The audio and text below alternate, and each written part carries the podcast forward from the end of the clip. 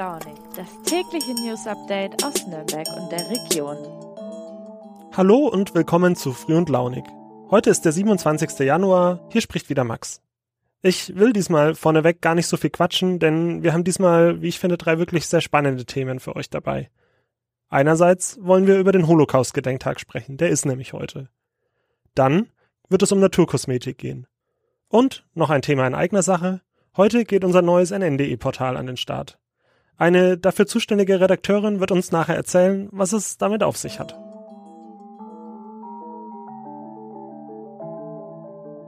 Heute ist der internationale Tag des Gedenkens an die Opfer des Holocausts, kurz Holocaust-Gedenktag. Seit 2006 wird dieser weltweit begangen. Er erinnert an die Befreiung des Konzentrationslagers Auschwitz-Birkenau durch die Rote Armee im Jahr 1945. Mein Kollege, unser Chefredakteur Michael Husarek, hat anlässlich dieses Tages ein Interview geführt.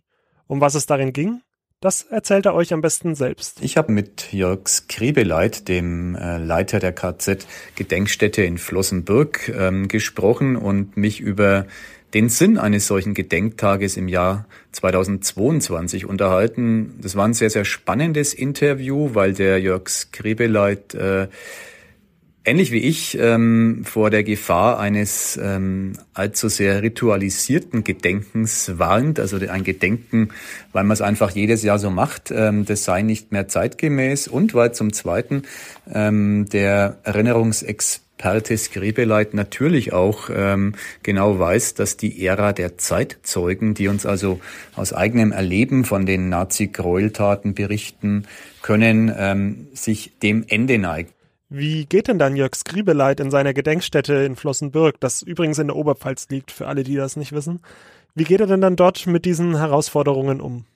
In Flossenbürg finde ich sehr spannend, geht man deshalb einen neuen Ansatz. Ähm, dort wird in diesem Jahr an die ähm, Nazi-Opfer gedacht, die aus Reihen der äh, homosexuellen Menschen ums Leben gekommen sind. Das war eine Gruppe, die von den Nazis scharf verfolgt wurde und man hat äh, in Flossenburg eine Stele ähm, ähm, feierlich eingeweiht, ähm, die von einem Nürnberger Bildhauer stammt, der Verein Fliederlich, ähm, der sich für queere Menschen ähm, engagiert und deren Interessen vertritt, äh, war mit involviert. Ähm, der Christopher Street Day, der in Nürnberg über die Bühne geht, das Orga-Team war mit beteiligt. Das finde ich eine sehr, sehr zeitgemäße Form des Erinnerns, äh, wo der Brückenschlag von den äh, Verbrechen der Nazis in die Gegenwart gelungen ist und das hebt Jörg Skrebeleit auch hervor. Erinnern muss aktualisiert werden, um eine Relevanz zu behalten. Vielen Dank soweit. Dann möchte ich noch nach Nürnberg blicken, denn dort war schon am Dienstag mein Kollege Marco Puschner bei einer Gedenkveranstaltung mit Schülerinnen und Schülern. Marco, um was ging es denn dort?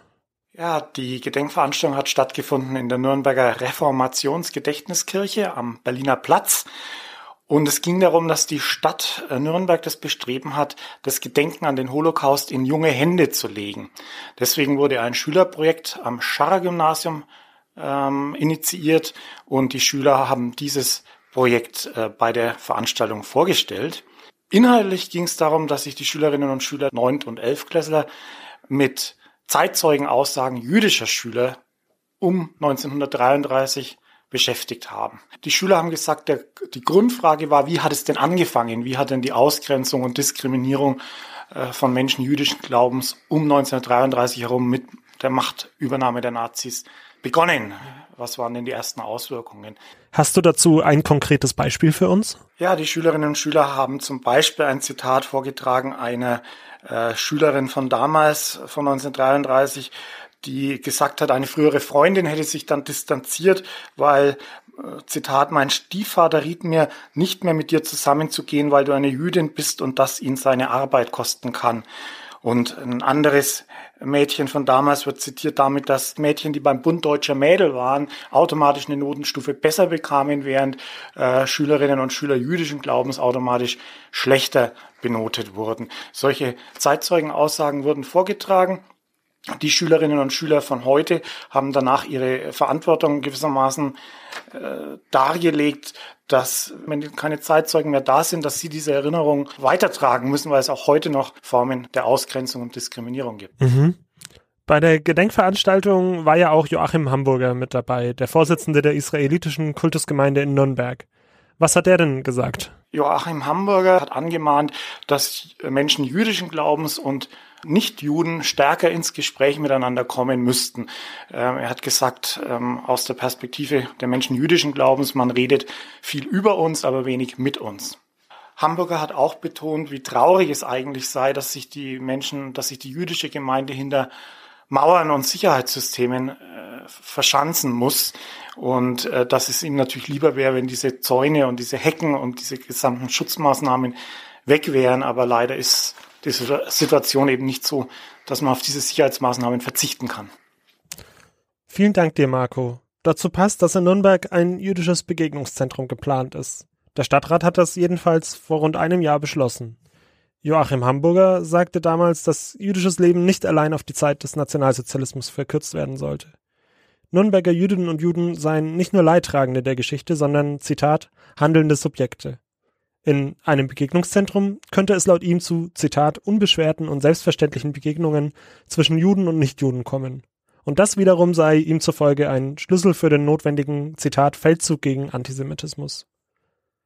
Wann dieses Begegnungszentrum allerdings gebaut wird, ist noch offen.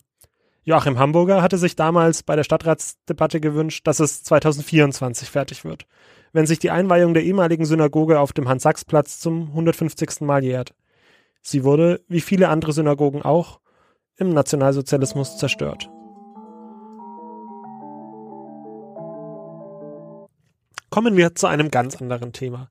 Meine Kollegin Birgit Ruf hat sich mit Naturkosmetik beschäftigt.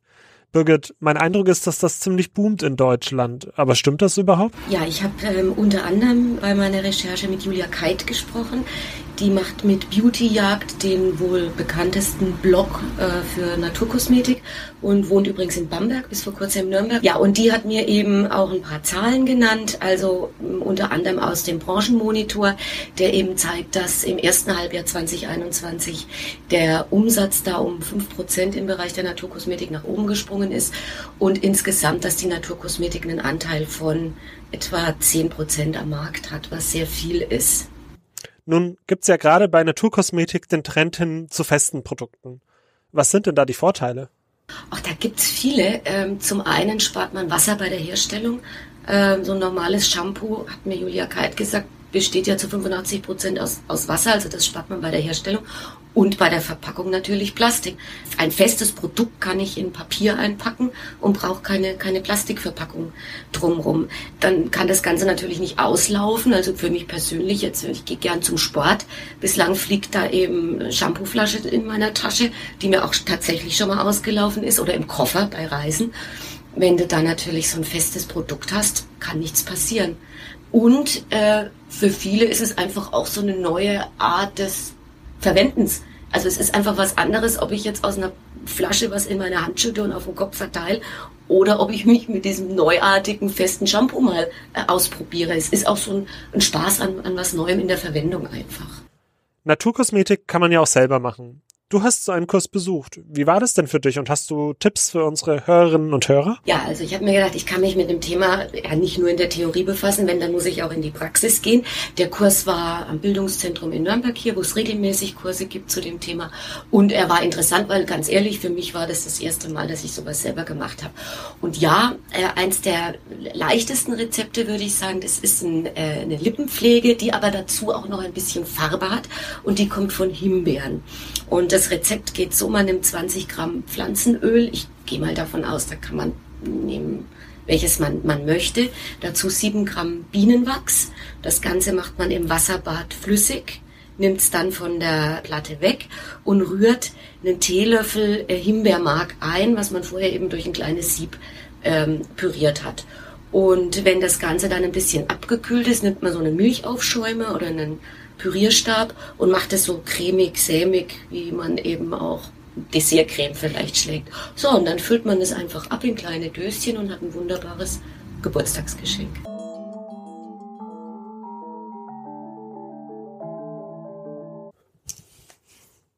Und nun ein Beitrag in eigener Sache. So würde man das, was jetzt folgt, vermutlich ganz klassisch anmoderieren. Ich sage einfach nur, wir als Verlag Nürnberger Presse haben heute einen Grund zu feiern. Denn unser neues Portal in NDE, was natürlich für Nürnberger Nachrichten steht, ist an den Start gegangen. Die Idee dahinter erklärt euch jetzt meine Kollegin Anne Kleinmann. Also ein NDE ist sozusagen eine Ergänzung zu unserem bisherigen Angebot.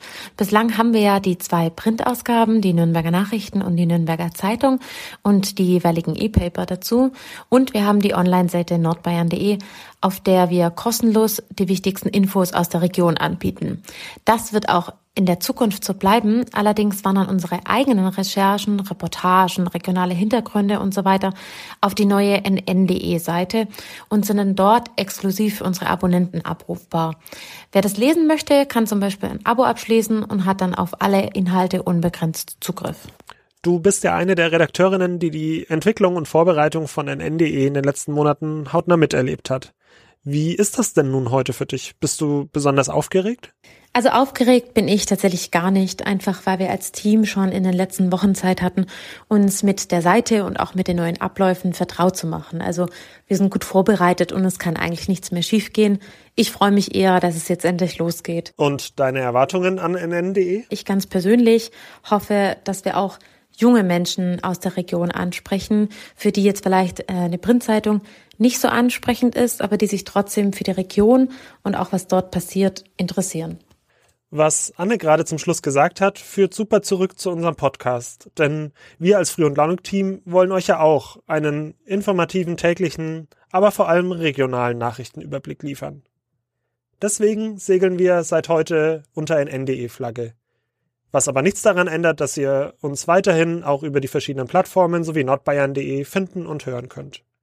Gerne auch morgen wieder. Bis dahin wünsche ich einen schönen Donnerstag und empfehle euch heute besonders unsere Show Notes, denn da sind wirklich einige spannende Links drin. Nicht nur das Interview, sondern auch weiterführende Podcast-Folgen zum Thema Holocaust-Gedenken. Und wenn wir schon dabei sind, heute gibt's ja vielerorts auch Gedenkveranstaltungen dazu. Manche virtuell, andere draußen auf der Straße. Macht's gut, euer Max.